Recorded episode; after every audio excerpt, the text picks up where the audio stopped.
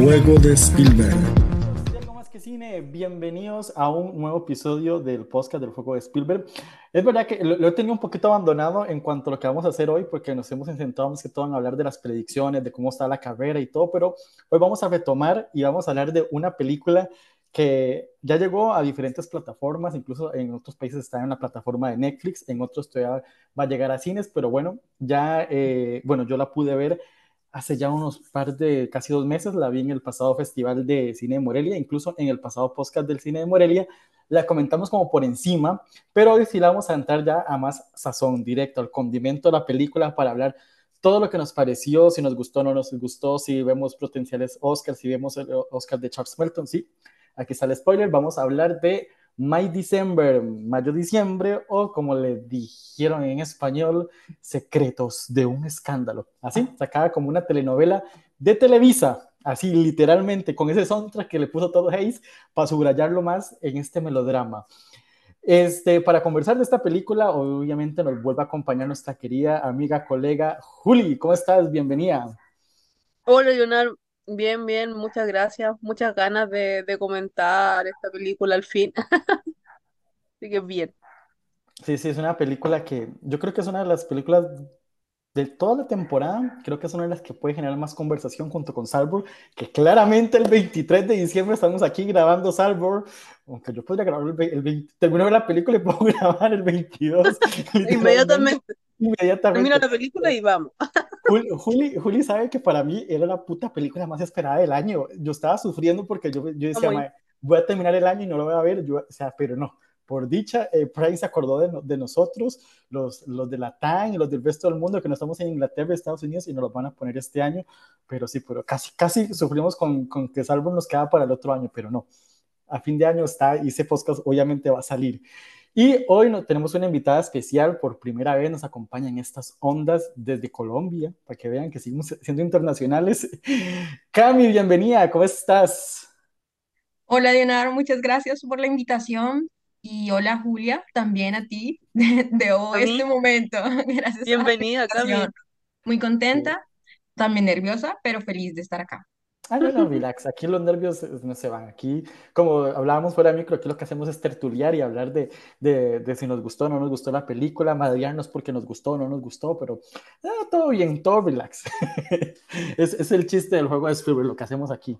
Por eso es que le pusimos juego de Spielberg, porque hacemos el entre, entre punto entre lo más comercial y lo menos comercial.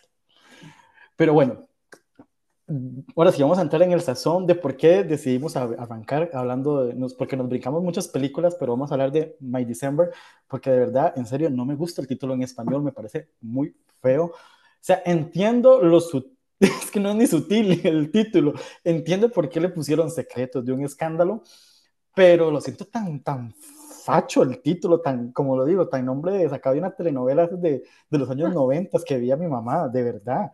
Es que es un título muy, muy, muy me.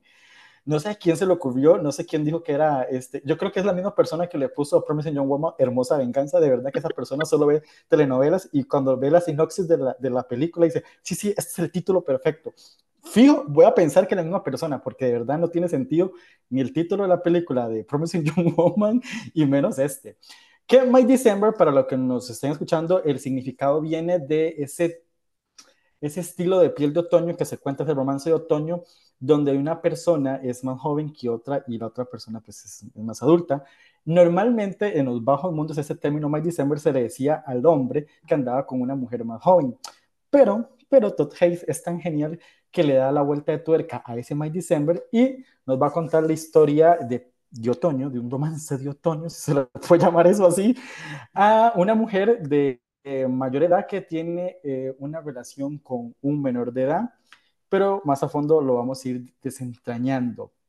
Como saben, esta película está dirigida por Todd Hayes, que personalmente para mí es un director muy fascinante porque a lo largo de su carrera ha experimentado entre el cine underground, el cine experimental como Velvet Goodman o I Know There, aquel famoso mítico biopic nada convencional sobre la figura de Bob Dylan, pero a lo largo también de los últimos años ha experimentado con este melodrama en películas como Carol o Far From Heaven, pero creo, si no estoy mal, si me corrigen ustedes, esta es la primera vez en que Hayes sí se mete ya de lleno a una película de melodrama, sí, pura, dura y seca, porque esta película es un melodrama. No sé si quieres arrancar, eh, vamos a invitar a Cami que nos cuente un poco de qué va My December, aquí la estrenamos, ella nos va a dar la sinopsis de la película y su punto de vista de esta película. Bueno, pues esta película sigue la historia de Natalie. Natalie Portman está interpretando a una actriz que acude a la ciudad donde está viviendo el personaje de Julian Moore. Entonces, Julian Moore es una señora que esto no es una relación amorosa, es una relación abusiva. Ella se metió con un niño de 12 años cuando ella tenía 30 y qué, 36 años.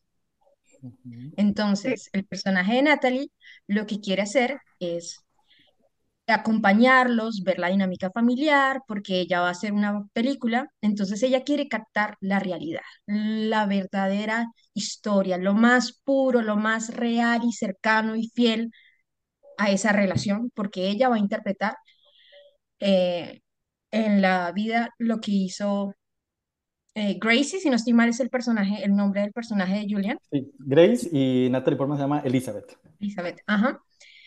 Y tú piensas, bueno, la peor persona va a ser Julian Moore, ¿no? O sea, el personaje de Julian Moore.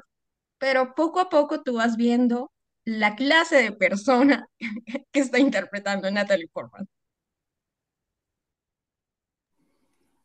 Okay. Ese es como a grandes rasgos, sí, como esto, ejemplo, lo que dice Cami es como que sí, Natalie Portman, que interpreta a Elizabeth, va, es una actriz que va a hacer un trabajo de campo como actriz, va a, explorar este, al personaje que va a interpretar, que va a ser el de Grace, este, esta mujer que se hizo muy famosa en, dentro del marco de la historia de la película, se hizo muy famosa cuando fue arrestada por tener una relación este, de abuso, de violación, o sea, no, aquí no le vamos a adornar nada lo que pasó con esa relación.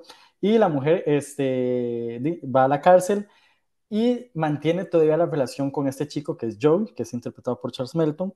Y de, a la historia, ellos eh, siguen en contacto. Cuando sale de la cárcel, se casa con el chico, eh, incluso tienen hijos. Y de hecho, la película eh, nos, está, nos sitúa en el contexto en que los chicos, los niños de, de ellos, que son unos gemelos, este, ya van a entrar a la universidad. No sé, Juli, ¿qué quieres más abarcar en ese contexto la película?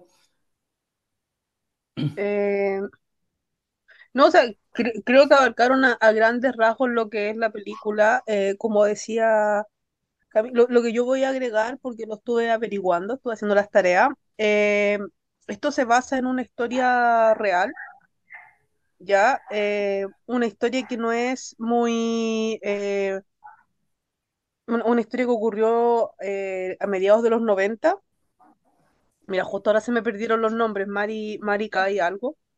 Ella era una profesora y ella inició una relación, obviamente estamos claros de que una relación de abuso y todo, pero inicia una relación con, uno con un estudiante de ella, ella era la profesora de secundaria, de un estudiante de séptimo grado, tenía 12 años, que es la misma situación de acá. Eh, Mari tenía 34 ella fue a la cárcel, eh, tuvo a un hijo de la pareja en la cárcel y después a ella le, dan la libertad condicional, pero como, eh, como estaba en el registro de abusadores, ella no se podía acercar a su víctima y menos de un mes después los pillaron juntos en un auto.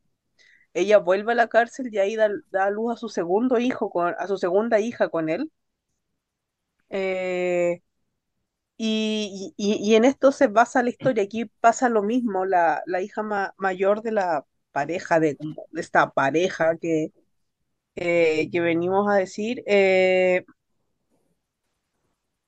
nace porque, bueno, el personaje de Julian Moore estuvo en la cárcel. Tampoco indagan mucho sobre eso, pero, pero estuvo. Así al menos lo, lo entendí.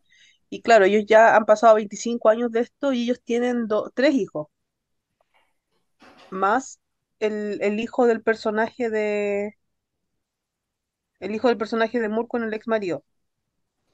Em, y claro, o sea, como decíamos, eh, es una película que para mí se hizo súper incómoda de ver.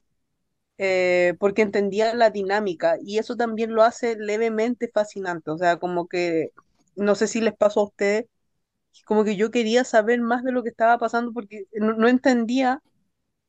Y luego, en- bueno, cuando avanzó la película ya comprendí que no era así, pero no entendía la normalidad, la aparente normalidad alrededor de esta situación que al final no es, no es que sea normalidad, sino que creo que la crítica, la película hace una crítica bastante clara al tipo de relación existente entre Gracie y, y bueno, se me olvidó el nombre del chico, y Joe, ¿era? Joey, Joey. Claro. Eh, lo vemos. eh, así que eso, eso puedo, puedo decir más o menos de lo que a mí me pasó viendo la, Sí, la sí, tienes, eh, ah, comparto mucho lo que dice Juli. La película sí es como muy incómoda. No es tan incómoda como La Zona de Interés, porque esa película es la más incómoda que he visto en este año. Porque lo que, lo que más dicen ver parte que es incómoda es que es muy fascinante. Yo creo que a mí me atrapó por lo que estaba viendo en pantalla, porque era tan... Porque este, este juego que hace Todd Hayes, porque al mismo tiempo que te, estás con- te, te está contando esta historia de, de abuso, de esta relación, de juegos de poder, de pero más allá de eso, lo que hace eh, interesante es la forma en que el concepto de la manipulación está en todo momento rondando a los tres personajes. Y yo creo que eso es lo que más me gustó porque es como un juego del gato y el ratón. No sé si a Cami le pasó lo mismo, porque siento que lo que está jugando eh, Todd Hayes es con esta, el arte de la manipulación y de, Grace, tanto el personaje de Elizabeth, que Elizabeth cree que tiene las de ganar, pero al final no está ganando tampoco. Y Grace también obviamente manipulando a Joe, que Joe es el que va a tener toda esa transición de viaje. Para mí es el que tiene el más peso en la historia en cuanto a este viaje, de comprender muchas reflexiones que tiene el personaje, pero creo que al final siempre todo está amarrado en esta, en esta reflexión que hace, no sé, Todd Hayes, en lo que es la manipulación y en ese arte, porque Grace es una perra manipuladora, perdón por la palabra, pero es que en todo momento estamos manipulando a todo mundo. Uno pensaría que no al personaje de Elizabeth, pero en el acto final se revela cómo la manipuló en todo momento. Y yo creo que es lo más genial de ver la escena final de, del personaje de, de, Natalie Portman, que al final no logra comprender al personaje cuando ya lo está interpretando en una película. No sé si a Cami le pasó eso igual, ¿cómo lo ve ese, ese, esos tintes de manipulación que tiene la misma película con el guion? Claro, es que para mí, eh, yo encuentro fascinante la película porque me parece que son dos personajes manipuladores, las dos eh, mujeres. Ambas están aprovechando en diferentes formas de, de Joey. Y, y también creo que hay un juego como de apariencias, porque tú tienes al personaje de Julianne Moore, Gracie. ¿Grace? ¿Grace? Gracie. Ella, ella mm, sabemos que es culpable, estuvo en la cárcel, eh, fue un delito, no es una relación amorosa, eh, fue una violación y ella no se responsabiliza de ella, ella va por la vida como si no hubiese pasado nada, como si en verdad hubiese sido una historia de amor. Ella no sabe lo mal, no reconoce eh, al exterior lo mal que fue eso, el delito que fue, pero ella va por la vida como con una ingenuidad. Ella misma se lo dice al personaje de Natalie, soy ingenua. Tiene, eh, Julian me gustó mucho que trabajó como la voz, se nota un poco más aniñada, un poco eh, también la forma de moverse. Y, y tú ves que es una manipuladora, o sea, eh, por ejemplo, la escena en la que se puede dar spoilers es normal, ¿cierto? Sí, sí, sí, a estas alturas. En la que la hija está buscando el vestido para la graduación. Eso, cuando ella le dice, eh, sale la niña con un vestido que a ella le encantó y, y el personaje de Julian es decirle como, ay, valoro ahorita tu, tu fortaleza de salir como con ese vestido, yo no hubiese sido capaz para mostrar esos brazos porque pues eh, es como, eso no es un acto de amor, eso no lo está diciendo la madre para que su hija se sienta bien o se vea de la mejor forma, sino que lo está haciendo por envidia. Es una maldita completa. Entonces, tú ves y piensas, bueno, ahí está el personaje de Natalie Portman al lado, le va a importar, va a mirar, va a juzgarla. Lo que hace Natalie en ese momento es empezar a analizar los gestos, a copiar inmediatamente lo que está haciendo el personaje de Juliana. Entonces, es como ella en verdad está captando todo lo malo, lo está canalizando, lo está interiorizando y tú te das cuenta de que Natalie, el personaje de Elizabeth, ella va, es con la intención de captar su esencia, no hacer una película ordinaria, porque ya lo han hecho, ¿no? Ahí, eh, creo que ahí mismo lo comentan. Es un- es una película diferente, por eso estoy acá, por eso quiero saber cómo, cómo captarte. Entonces, Natalie, tú piensas, no, es una persona, es un, es una persona entregada a su oficio. No, es una manipuladora. Ella se da cuenta de la incluso, incluso yo creo que también es como morbosa, porque ella empieza a escarbar en esta historia conforme va, va, va investigando. Llega un punto donde uno no sabe si realmente está investigando por su, su trabajo o porque realmente quiere conocer la chicha de la historia. O sea, incluso llega a ser como hasta cierto punto morbosa. No sé, yo lo Y pienso eso es así. algo del guion, ¿sabes? Porque lo leí, eh, he leído varios artículos, estoy un poco obsesionada con esa película. Y lo que decían es que la guionista, que es el primer guion, ¿no? De ella, Mm, ella quería retratar también un poco la crítica a esta, a este mundo que consume tanto las historias de crímenes, eh, esa morbosidad, ese amarillismo que tenemos, eh, y esta generación, ella lo critica, ella dice, ahora la gente está obsesionada viendo películas de crímenes, em, haciendo películas de, de asesinos en Sí, serie, po- pero ¿en qué momento, qué momento está la sensibilidad, la crítica, la historia real o el morbo, ese sensacionalismo qué es lo que está primando. Y a mí esta historia me parece que lo critica.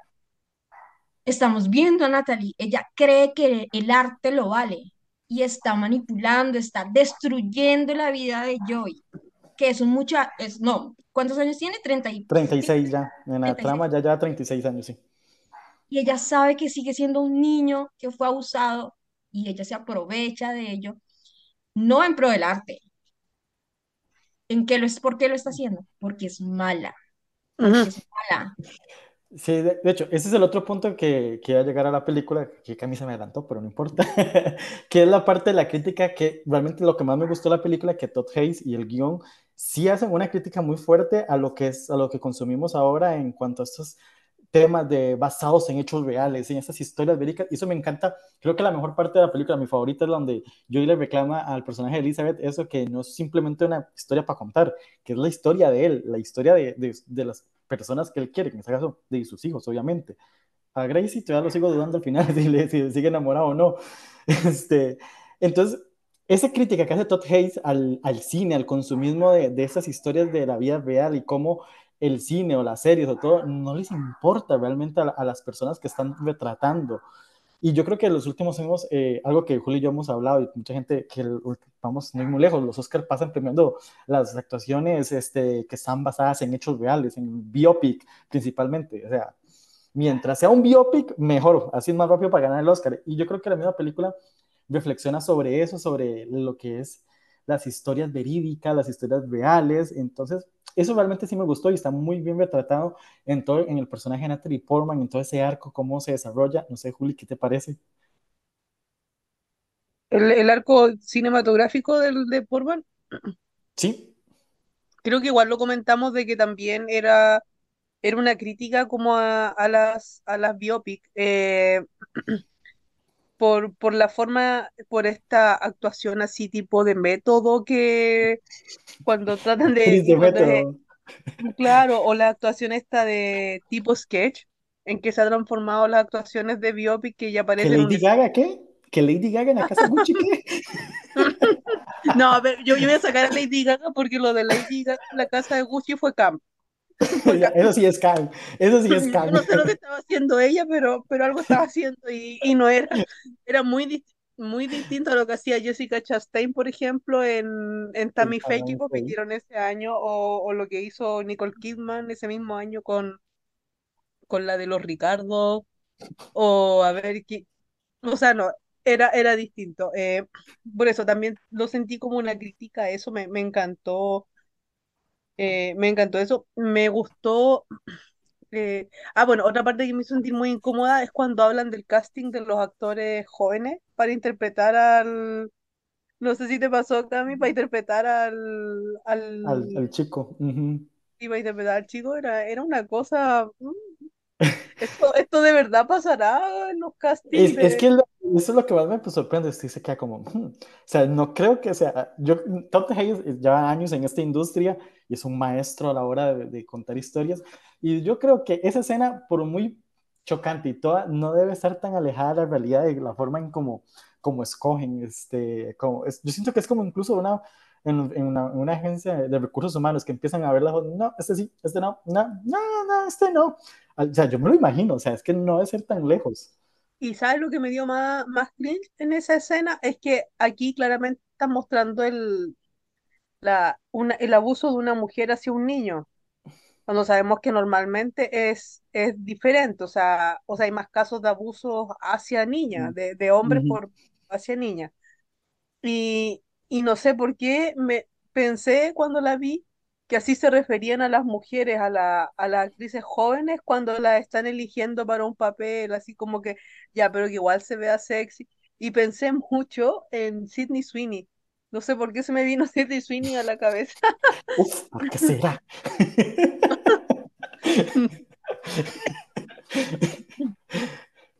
Qué. Pero, claro, Por eso, o sea, como digo, mm, yo no siento que sea tan alejado esa, esa realidad, o sea, realmente, y no sé, y por algo yo creo, no sé qué, por algo yo creo como que sí ha estado gustando mucho la película, este, ahora que ya aterrizó en Estados Unidos y porque, no sé, por algo será.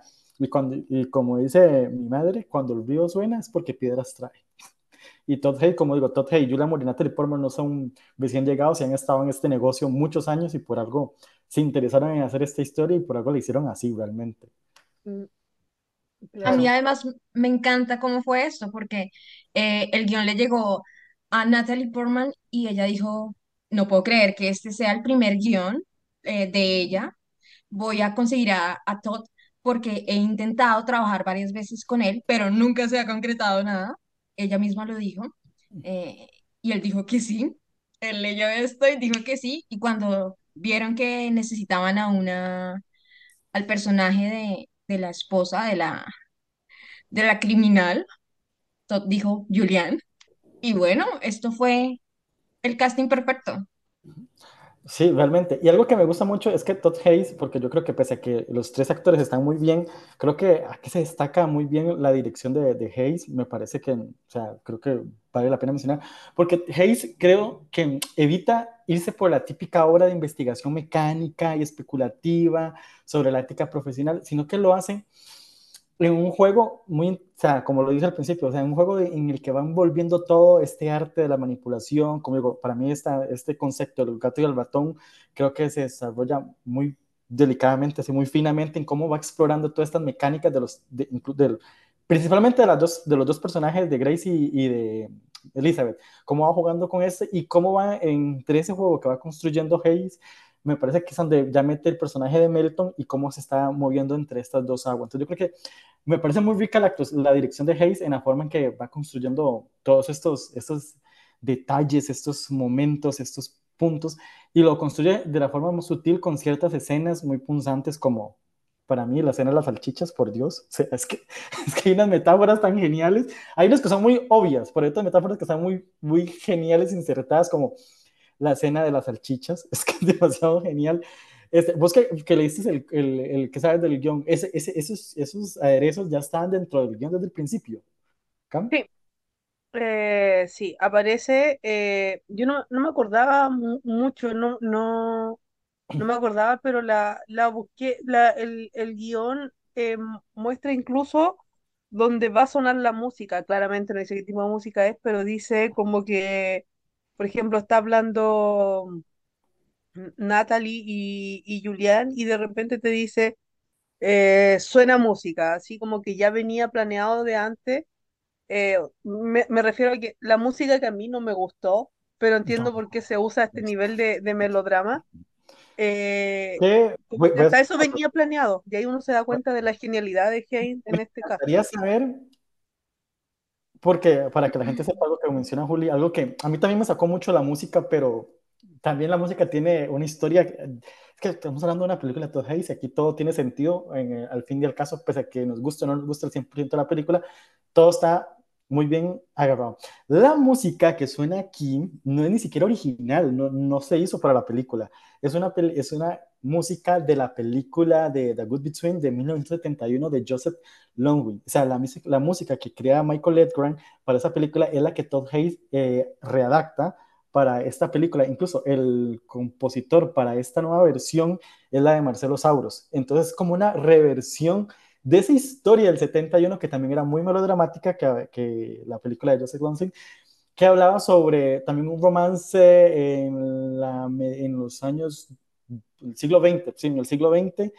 Eh, entonces, si vemos, si vemos muchas películas de esa época, del siglo XX, son muy, muy dramáticas, muy dramáticas, de romances este, imposibles, exagerados, o sea, y de ahí viene el concepto de la música. Me intriga, me encantaría saber por qué Todd Hayes decidió escoger exactamente esa música para rellenar My December, porque es curiosísimo. O sea, cuando yo me enteré de, de eso, me pareció súper curioso, pero no he escuchado en ninguna entrevista personalmente que de las que haya visto y hey, tampoco es que pasando entrevistas, es el peor detalle de que existe, que no da muchas entrevistas. No sé por qué nadie le ha preguntado a Todd por qué decidió escoger esta música. Estoy súper intrigado por qué escoger la música de esa película del 71. Me parece tremendo. Pese a que no me encanta mucho 100% en la película, porque siento como que se vuelve muy telenovelesco el momento. Pero bueno. Pues yo, lo que sé de la música es que creo que eso fue aporte totalmente de Todd, Ah, fijo, eso me lo... y que el guion tuvo varias notas, o sea, eh, la guionista se lo pasó a, perdón, la guionista se lo pasó a, a Todd, a Natalie, perdón, Natalie a, a Todd y él a Julian, y todos tuvieron como aportes, eh, algunas correcciones, pero dicen que fue un trabajo como muy, muy, ¿qué? Muy colaborativo, sin problemas, pero el tema de la música fue de Todd, y él dice, es que me pareció haber leído que él quería que apenas tú escucharas esa música, tú te alarmaras. Como que sentido de, alerta, algo está pasando. Y me parece que él dijo también que él utilizaba la música en el set, que incluso en las escenas donde no habían diálogos o la escena empezaba sin el diálogo, él te ponía la música para que los actores eh, se metieran en el papel. Entonces me parece una locura. O sea, escuchen, cuando vean la película, la escena de las salchichas con esa música, es que es, para reírse.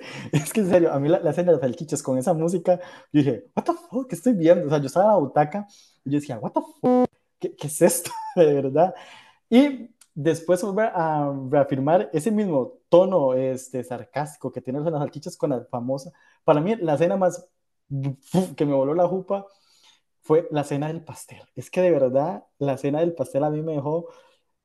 Eh, eh, para mí es la, la, cena más clave para entender la psiquis del personaje de Julia Moore. No sé si a ustedes les pareció lo mismo, pero a mí esa cena de la Mae está tan al borde, está al borde del, colapso emocional. Pero en ese mismo colapso emocional, llorando así a cántaros, porque esa mujer pasa llorando, o sea, como sufrida porque no le compró un bendito pastel. Ese es el nivel de, de, de, historia que estamos viendo. Y la madre cómo manipula al mando, el madre ya intentó hablar con ella y la madre le, le sale con el pastel y, y después, no, después no, están en ese, en ese drama aquí, ¿verdad? Entregadísimos llorando y ella llorando por el bendito pastel, después vemos al madre comiéndose el pastel. Yo decía, o sea, es que esa escena a mí me dejó creo que es, para mí es la escena clave para entender toda la psique completa de cómo esta mujer manipulaba a, este chico desde, desde, asumo desde el inicio de la relación. No sé qué les parece a ustedes. Sí, o sea, que ahí estoy, ahí estoy bien de acuerdo contigo. Eh, lo que, lo que yo decía que al principio que eh, a mí como que me, me chocó y me como un poco, es cuando parte la película y como que eh, sin que no, nos digan a qué edad comenzó esta relación, sí se sentía muy incómodo saber como la normalización, a mí me pasó al menos como que sentí que la estaba normalizando y luego te das cuenta que, que, que no, no, no, lo que dije al principio en realidad de, de la normalización, de que como que todos veían una normalización en esta relación. Sí, de hecho, yo creo que lo, lo he comentado creo por, por, en el grupo de WhatsApp donde estamos, este, que aquí ya, hemos hablado muy bien de la película, pero sí vamos a hablar de, de la chicha. y aquí, aquí empieza el debate. A mí la película realmente me gustó, e incluso creo que lo dije fuera de micros, con el paso de los días y el tiempo, este, como que he encontrado un poco más de sabor, como que me, me, ha gustado un poquitito más de lo que me gustó la primera vez que la vi. Mi conflicto emocional, aparte que, como lo dije, Todd Hayes está hablando de una historia muy eh, creepy, o sea, una historia de una relación, este, no, este, se la palabra, bueno, etcétera. Una relación eh, conflictiva sobre una mujer que abusa a un menor de edad. Al mismo tiempo está hablando sobre una reflexión sobre el cine y sobre el cine moderno y sobre todo esto que hemos comentado sobre los biopics y todo esto. Esa parte de lo que es la, la, historia del cine y todo y cómo lo construye con el personaje de Natalie Portman, asumo que tal vez muchos actores hacen trabajos de campo así, este, para mí está brutal. O sea, todo ese concepto está muy bien desarrollado. Mi problema con la película, que no me terminó de convencer al 100%, nunca estoy diciendo que la película es mala ni nada, es esa parte del personaje Julian Moore y cómo este, normaliza muchos aspectos alrededor de, de, del personaje. O sea, entiendo la crítica, entiendo incluso las metáforas y todo lo que quiere hacer Todd Hayes, pero hay algo en mí personalmente que no me termina de convencer ese, esa crítica hacia el personaje de Julian Moore, incluso para mí, en ocasiones siento que es condescendiente con el personaje, o sea, entiendo que al final lo que está contando Hayes es como esta manipulación de este personaje hacia todos los demás, porque esta mujer manipula a todos, incluso a su ex marido, a su hijo mayor, que al principio creemos que no, pero después nos damos cuenta que sí, o sea, o sea entonces, no sé, es, es, esa parte, ese desarrollo con ese personaje, no sé si me hizo falta alguna escena o algo más, no pido una confrontación así a lo, a lo telenovelesco, pero a mí siento que me faltó algo para no solo comprender al personaje de Julian Moore, sino también que no se le sienta esa indulgencia hacia ese personaje. No sé si me logra entender. No sé cómo, les, cómo lo ven ustedes. A mí ese es mi problema con la película, realmente. Pues es que, digamos, em, ahí yo opino lo contrario, porque a mí me pareció que el personaje de, de Julian es horrible de principio a fin. E incluso Natalie es, es un poco extraño, pero tú, tú ves que ella llega y ella dice, ella la mira y es como esta vieja está loca, o sea, es que está mal, pero ella no lo puede decir, pero tú lo ves en los, en la cara, en, en, el, los movimientos de Natalie. Es que estoy fascinada con ellas dos, voy a hablar de ellas dos por siempre. Pero, pero Julian lo que hace, el personaje, es que se va por la vida como si fuese una persona inocente, no culpable, como si todo lo hiciera bien, que tiene la vida perfecta, que incluso las cosas malas, por ejemplo, las cajas que reciben ella con, con el popó que les dan los vecinos, muy amables ellos, me encantan. De hecho, sí, para que se vayan. Eh, se vaya ella, ¿no? Porque el otro es lo que necesita es terapia, pobrecito. Pero siento que ella es horrible, de principio a fin. Y lo que tú ves es cómo ella maneja las apariencias, que a mí es, por eso digo, es un juego de apariencias que va conectado con el final y con lo que ella le dice a Natalie. Además, apariencias, ¿por qué? Porque precisamente ella está mostrando la faceta que ella necesita y quiere para controlar su imagen de cara a lo que van a hacer en una película. Que también ahí juegan con nosotros, porque uno piensa, uy, no, Natalie está estudiando porque va a ser una película importante, de Oscars, de premios. Y luego tú ves la escena que están grabando de la película de Natalie. Es como, Dios mío, ¿qué es esta vulgaridad? Sí, no, no. Tan ordinario. el problema no es con Julian Moore y en sí lo que hace ella para construir su, el personaje y todo lo que crean al ver, sino es lo que está alrededor del personaje Julian Moore, o sea, los otros personajes. Porque me, tal vez me hubiera gustado una escena de Natalie Portman, porque las, vemos que Natalie Portman cuando está hablando conoce con el agente, con eso. O sea, ella ni siquiera tampoco reacciona eh, hacia lo que estaba intentando hacer. O sea, no, no siento como que haya una reflexión, no solo el personaje de, de, de Elizabeth, de Portman, sino alrededor, como le digo, es lo que está alrededor de ese personaje. Con ese, o sea, entiendo la crítica que hacen, pero siento que ahí no, no me termina de dar ese como diciendo, ah, sí, porque no sé cómo lo, lo, irán a interpretar tal vez otras personas cuando vean la película. O sea, ese es mi detalle, ese es mi punto en que yo dije, siento que aquí el guion le faltó algo, algo que, que, que, hiciera al espectador, ok, o sea, sí cuestionamos mucho, pero dentro del contexto que está armando la película en el guion, siento que no hay algo que digan, como, que hablen de, de esta mujer realmente como es, porque nadie lo dice. Nadie lo dice en ningún momento de la película y eso es lo que me desconcentra al 100% entendiendo el punto de la reflexión y la crítica que quiere transmitir la, el, el guion. Pero es que como lo, lo, que yo te decía el otro día, a mí me pareció que la película no tenía que, que hacerlo. De hecho, siento que habría quedado muy arruinado y fuera de tono un monólogo de alguien diciéndole a la tipa abusador en su cara, porque siento que todo alrededor de la película la condena. Eh, como, como que todo lo que pasa en la película eh, es como una... Mm, eh, a mí como, como que te muestra lo mal, eh, lo mal que está, que está ella al final. Eh, porque al fin, la, la película, eh, y aquí voy a abrir un, un melón importante. no importa, dale, dale. Eh, Charles Melton, más allá de estar bien, es, también es, Era el momento Sí, sí. de hablar de él, sí. Ahora sí, hablemos de, hemos hablado de de está Mori, ¿no? ganando premios por todos lados, no creo que gane el Oscar. Eh, siento que es probable que sea nominado, ahora me estoy creyendo su nominación que dije que no iba a pasar. Pero- Para entrar en contexto para que los escuchen los oyentes. Juli desde mayo decía Charles Melton, nah, Charles Melton, nah. Eh, ahora puedo verlo como un quinto nominado, sí, pero lo que tiene es que el personaje, más que una grandísima actuación, que no es una, que es una muy buena actuación, lo voy a, lo voy a decir, yo creo que es una muy buena actuación, pero no es la mejor actuación de la historia, como muchos lo han, estado comentando, eh, ni tampoco es la mejor actuación de la película, creo yo, para mí eso es, eso son las mujeres. Lo que tiene es que eh, te hace sentir empatía por él, te hace sentir pena, y él tiene las imágenes, las escenas súper dolorosas, eh, cuando está en el techo con el hijo y es primera vez que fuma, que fuma marihuana, por ejemplo, o, o la escena de la graduación donde él se pone a llorar porque, bueno, ya, ya lo han dicho, ya lo han dicho repetidas veces de que eh, que él llora porque ve que su hijo va a tener la vida que él no pudo tener. Él, él va a estar siempre ahí. Eh, lo que me gustó, pero a- aparte de esa escena, a mí lo que me gustó de Melton es que él, en la película, él debería tener unos 37 años más o menos, 36, 37 años, porque esto comenzó cuando él tenía 13 y han pasado 24 años.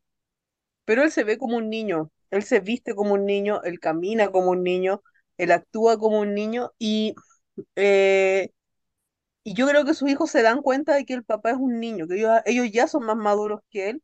Y la escena clave para mí es la escena que tiene con Portman, cuando Portman, el personaje de Portman, de, Elizabeth, eh, se, se aprovecha de esta situación después de que ellos tienen el encuentro y le dice, eh, así es como los, actú- los adultos actúan.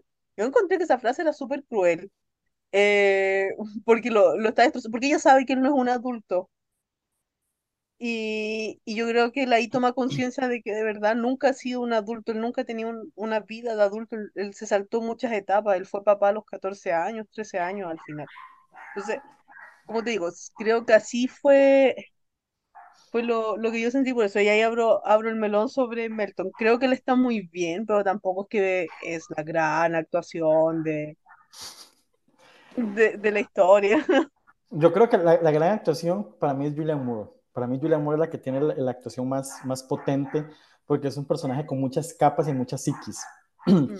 Con Melton, lo que yo decía desde que la vi, cuando yo creo que se los comenté, es que Melton te genera, como dices vos, empatía. Es un personaje como que sí, se llama puta, o sea, te, te, puedes identificar mucho con el personaje por su padecimiento, por su sufrimiento, y yo creo que eso genera este, atracción por, como por proteger, no sé, al personaje, como que puede generar algunas emociones en uno como espectador viendo la película. Y aparte, porque, hostias, este chico recién llegado imponiéndose a escenas con Natalie Portman y Julian Moore, no cualquiera lo hace, amigo. Eso hay que reconocerlo, o sea, darle tú a tú a, a dos pedazos de actrices, no cualquiera lo hace y no, los, y no sale bien librado. Y aquí, pues Merton es como, yo lo veo como una revelación, realmente. O sea, es un chico que hemos visto, no sé, en Riverdale, yo lo vi como en las primeras temporadas de Riverdale, nunca terminé Riverdale, no sé si ustedes vieron Riverdale o la terminaron.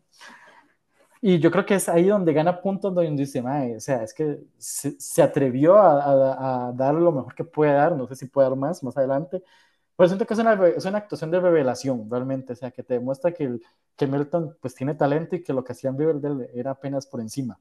y que imagino que con el paso de los años, si le dan más oportunidades, puede ir haciendo cosas más, más potentes y que esto va a quedar como una sola impresión. Entonces yo creo que eso es lo que se le ha reconocido a Melton. No sé qué opinas, Cami. Pues eh, yo también ya estaba pensando en hablar de él, cuando ustedes decían, no, es que nadie confronta a, a Gracie, creo que la confrontación se la dejaron a él, al personaje que más importaba, a la víctima, se lo dejaron a él. Y es un momento muy doloroso. Entonces, porque él no se daba cuenta y que, y que sea él en una noche, en el cuarto de ellos, que sea mm, por decisión de él ir a enfrentarla, aunque no hay una resolución, ¿no? Que creo que la película no, no, no lo hace. No, no lo hace em, porque la que termina ganando siempre es Gracie. Gracie es la, la que gana siempre al final. La que tiene la palabra final es ella, tal vez. Aunque bueno, la metáfora de la mariposa, quién sabe. Salió, Por eso, se o sea, convirtió.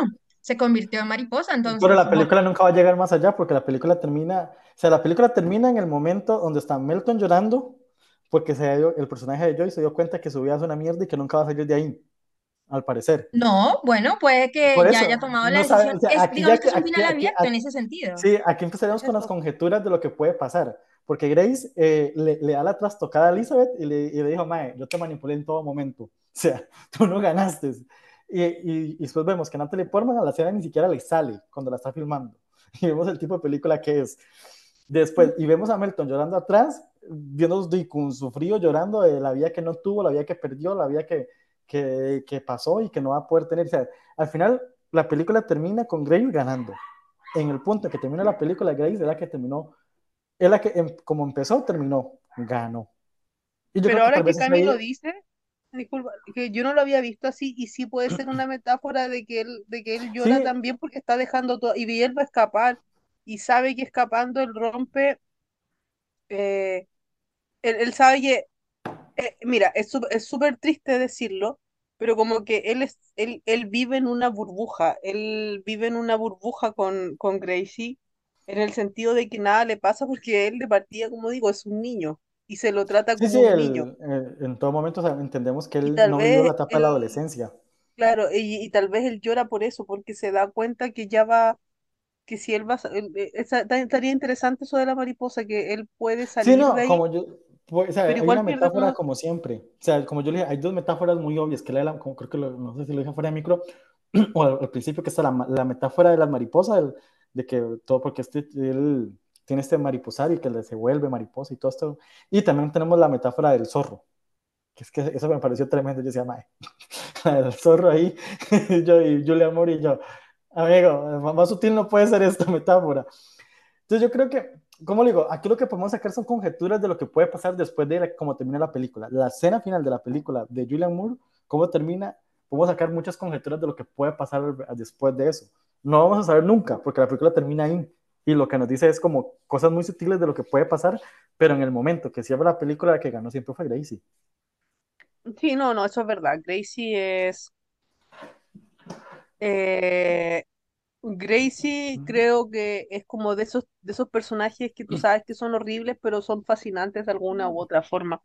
Eh, como digo, para mí uno de los grandes, este, este entra inmediatamente. A mí me gustó Portman también mucho, no tanto como a Cami, pero creo que esto- este entra en- entre los grandes papeles de, de Julian Moore, porque lo que hace, eh, lo que hace es fascinante. O sea, em, y ayer creo que salió como un, eh, como un- contaron el tiempo en pantalla y tú sabes, a mí me pasó que yo salí de la película y pensaba mucho en el personaje de Moore, como que, y de hecho me acuerdo de la película y pienso mucho en las escenas de Julian Moore y en su presencia incluso cuando ella no estaba en pantalla, y Julian Moore está como media hora en pantalla solamente, y son casi dos horas de película, y es como que eh, eso, eh, eso lo hace el Julian Moore, eso, eso logra El traspasar que magnetismo que te das, tiene. te das cuenta que está tan poco en pantalla comparada con, con Melton y Portman. Sí, pero es algo que, que Julia Moore ah, a lo largo de los años lo, lo- lo ha visto, porque me acuerdo que en, en Boogie, Boogie, ¿cómo se llama? Boogie Nights, el personaje de siempre es el más fascinante, es el que menos aparece en pantalla, pero cuando aparece te atrapa, te roba, te, te, te, conecta, pues yo creo. Igual pasa en Maps to the Star, que también es la que menos sale, al final es el personaje más fascinante de la película. O sea, Julia Moore tiene ese, yo creo que fue un acierto tanto de casting, de meter a Julia Moore haciendo este papel, que no ocupa tener tanto presencia como, como para atrapar. O sea, es algo que ya la propia Julia Moore te vende en una película de este nivel.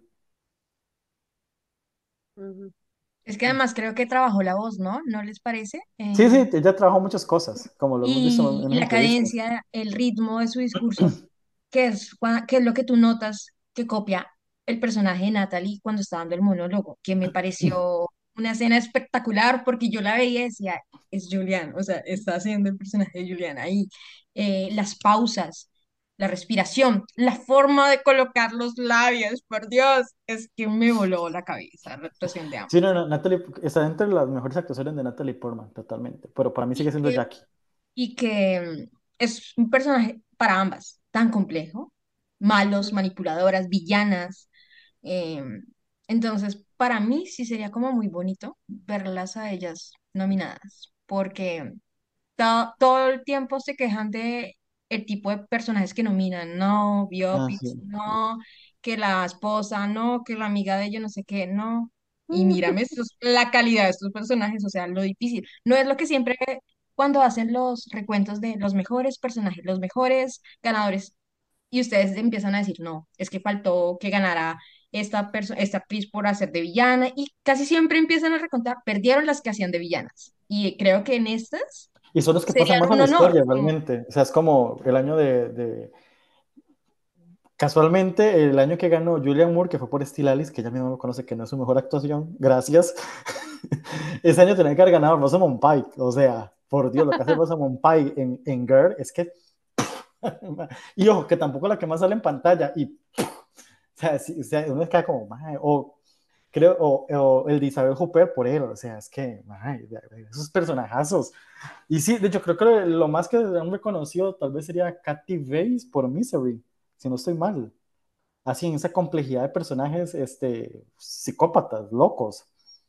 Natalie Portman en Black Swan. Black Swan, más o menos, porque Black Swan era, iba por otras rieles, era una, una No, persona era una que, psicópata. Ella era una villana, pero era como una villana hacia ella misma, como que ella pues, porque no es que era una perdió, persona con doble personalidad, o sea, con dos, con trastorno de personalidad. Yo lo que, o sea, entonces era como otra psiquis, o sea, no la veo como villana ni nada en ese nivel, porque era un personaje psicológicamente personaje conflictivo, por decirlo así. Pero, pero no le hacía daño a los demás, era hacia ella misma psicológicamente. O sea, en su locura, en su mundo de perfección de ser el cisne negro, eh, trastocaba, pero más que toda la psiquis de ella mentalmente.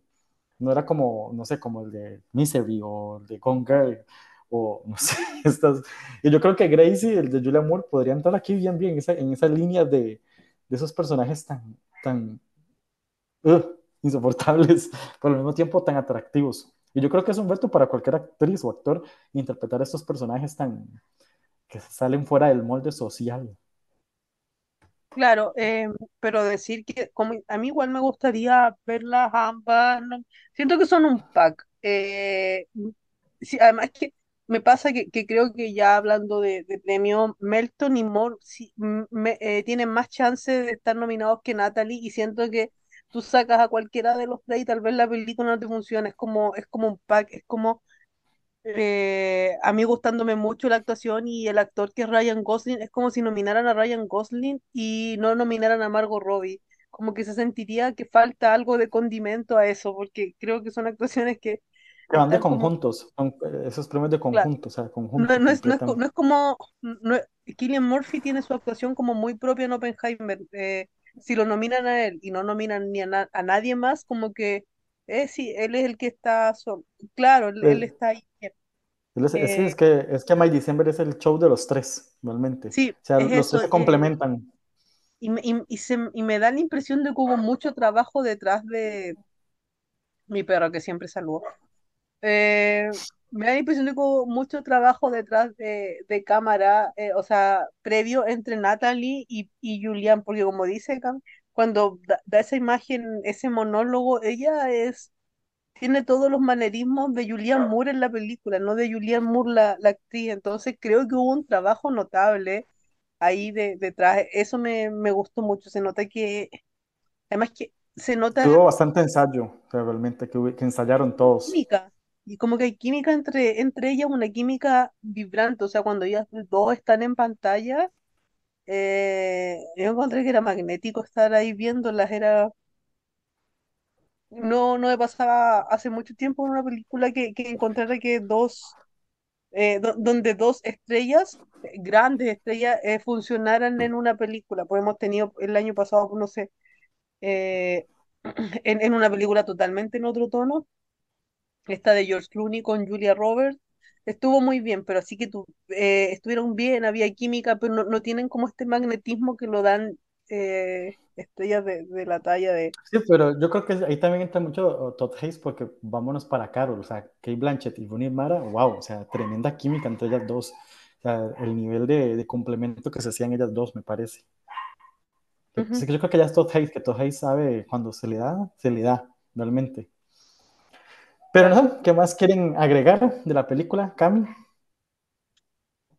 que seré la persona más feliz si escucho el día de las nominaciones al Oscar que Julián y Natalie van a estar nominadas.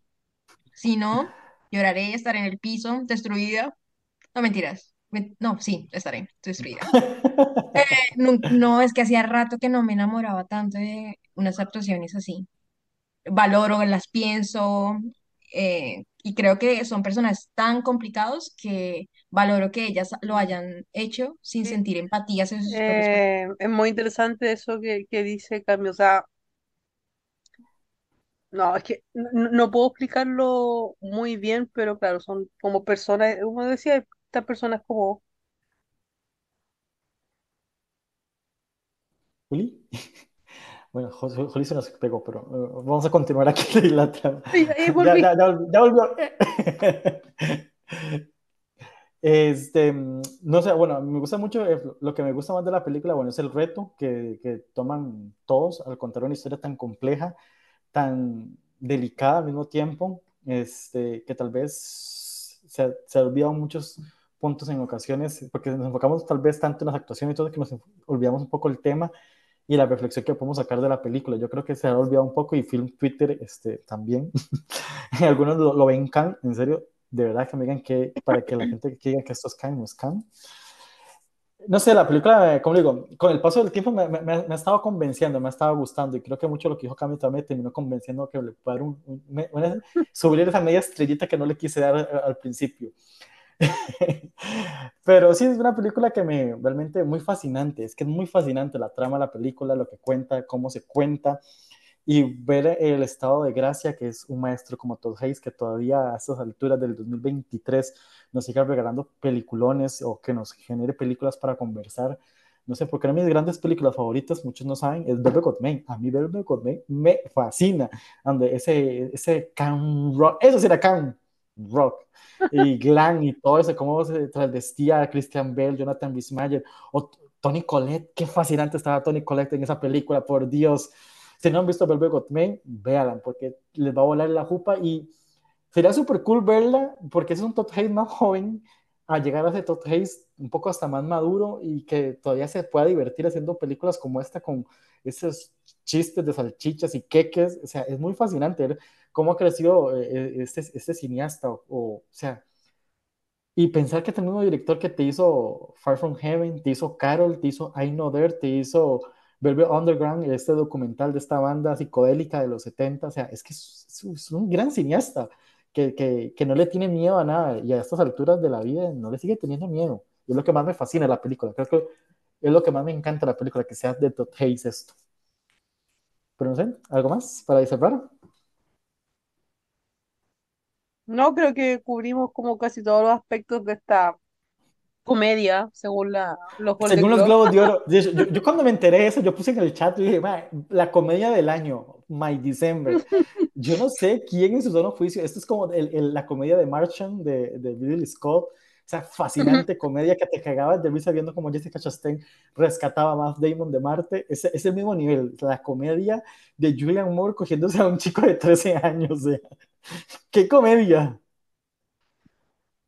Claro. Fatal, fatal. Sí, porque me pareció una historia muy dura, muy triste, turbia.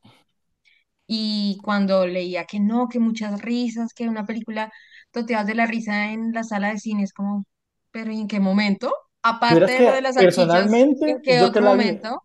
sea, personalmente, que yo la vi en una sala de cine, yo no vi como que la gente se estuviera riendo. O sea, la, la historia es súper, o sea, en, en momentos contada como un tono sarcástico en algunos detalles, como decir la escena del queque o las salchichas, pero nunca la sentí comedia realmente. Ah, por ejemplo, leí que en Cannes se rieron cuando la escena de la torta que tú mencionaste. Sí, es que la escena es, es- es- no se queda como, yo no me reí, lo que me quedé fue como, what the fuck, man. Yo me sea, Es quedé que como por eso sacada te de digo, onda. está loca, sí, esa sí, señora está mal. por eso, es como, no sé, es como, por eso, digo, O comedia sea, no yo es, no o pensé, que tiene sus yo no momentos, pensé, igual me reí como de dos estupideces que pasaron y, pero no es que sea y no comedia, es comedia. son, o es como momentos de la vida normal de uno que uno se queda como, man, qué, qué tonto, y uno se ríe de, de algo, pero no está construido para que sea una comedia, o sea, o sea, de además hecho, The que Holdovers, que más adelante lo vamos a comentar, sí es comedia, tiene más tintas de comedia es comedia, es comedia. Lo que sí eh, es como, eh, creo que faltó un poco de criterio de, la, de los mismos Golden Globes. O sea, yo creo que hicieron este cambio para nominar a Natalie Portman en realidad. Eh, que, por ejemplo, el año de Promising Young Woman la vendían como una comedia oscura. Pues si tú lo piensas, es una película que al final trata de un femicidio. O sea, de un suicidio después de un femicidio y la cambiaron a todavía, drama. ajá, ajá, solo que, ojo, Promising Young Woman sí le era tirado a comedia porque El el tono de eh, la, peli- la película sí es cómico. De hecho, todo es Fennel, una burla a la comedia, a las comedias románticas incluso, porque colores lo que Fennel para eh, Emerald Fennel, ella decía que para ella era una, ella había escrito esto en una comedia, pero al final la cambian porque igual en la reflexión es como amiga, esto se trata de un suicidio Sí, sí, pero tiene eh, y reflexión. después es de un femicidio, entonces es como Eh, no, claro, es una, es una sátira hacia las comedias románticas, por, no sé, está la, la escena del supermercado y, No, no, no, todo solo se nota también por todo el tono de la película, los colores pasteles, la música pop, o sea, no tienes a Paris Hilton de gratis en, la- en, en el soundtrack, o sea, los encuadres, y la gran mayoría de los actores son actores que son conocidos por comedia, creo que Carey Mulligan era la, única que realmente entraba en drama, o sea, tenés a Jennifer Coolidge, que en ese momento no era la Jennifer Coolidge de, de ahorita, o sea, que era muy conocida por comedia, comedia, y muchos de los actores que aparecen eran, habían salido en grandes comedias de los 2000, entonces se entendió un poco el tono de la película y para dónde quería tirar la, la crítica y la sátira que Promise en sí era más sátira que todo, pero My December sátira, pues tampoco. O sea, es un melodrama. Solo que yo siento que pasa mucho, todavía en Estados Unidos, o tal vez mucha gente uh, en general, confunden el melodrama con comedia. Eso es lo que pasa. Porque las películas de Pedro Almodóvar, muchos son melodramas, pero todo el mundo las conecta con comedia. Porque hay momentos exagerados, locos, pero esos elementos clásicos de una película de melodrama. Por ejemplo, aquí las las salchichas o el queque es parte del estilo del melodrama, pero no es comedia. Esa es la gran diferencia. Claro. Pero bueno, muchísimas gracias Juli, Cami, por acompañarme para hablar de esta peculiar película, una película bastante interesante, compleja. Muchísimas gracias por acompañarme, este, Juli. Muchas gracias por la invitación, tú sabes, siempre disponible para acá cuando podamos venir. Eh, así que, y también feliz de que una de mis mejores amigas de, de la, de la red que conocí acá, que nos haya podido acompañar, se haya animado, además que le gusta la película y felicidades porque me encantó tu, pre- tu, tu presencia acá, Cami. Muchísimas gracias, Cami. No, muchas gracias a, a ambos por la oportunidad, por la invitación. Pasé un gran momento. Me encantó eh, hablar con ustedes de esta película que me encantó, definitivamente, sin duda alguna. Entonces, gracias por escucharme, por poder disfrutar de este momento con ustedes. Muchísimas gracias y cuando gustes, pues bienvenida. O sea, nos, nos, dice, quiero hablar de tal película y hacemos el espacio, hablamos de la película, que es lo que más nos gusta hacer uh, en estas ondas, que hablar de las películas y todo. Pero bueno, este, como les dije, muchísimas gracias. Mi nombre es Dionar Hidalgo. Gracias por escucharnos. Ya saben, nos pueden contar en todas las redes sociales como Algo Más Que Cine, en Instagram, en Twitter, en Facebook, en, especialmente en Instagram. Para la gente de Costa Rica, sabemos que siempre estamos regalando entradas para ir al cine, así que estén atentos porque Sí. siempre, siempre estamos regalando cosillas. y nos escuchamos hasta la próxima y hablando de, de, comedia, de deseos, pues nos vamos a, a despedir con la canción de, de, la película que nadie ha visto, Wish, interpretada por, por favor, por la ganadora del Oscar, Ariana de Bosé, que cada vez que anuncia un proyecto más de su carrera. Como está un día también Wish. Nos despedimos la próxima. Isn't truth supposed to set you free? Or why do I feel so weighed down by it? If I could show them everything I've seen, open their eyes to all the lies, then would they change their minds like I did? But when I speak, they tell me sit down. But how can I when I've already started running? Oh, this is where we've been, but it's not where we belong. And I may be young, but I know I'm not wrong. So I look up at the stars to guide me and throw caution to every warning sign. If knowing what it could be is what drives me, then let me be the first to stand in line. So I make this wish to have something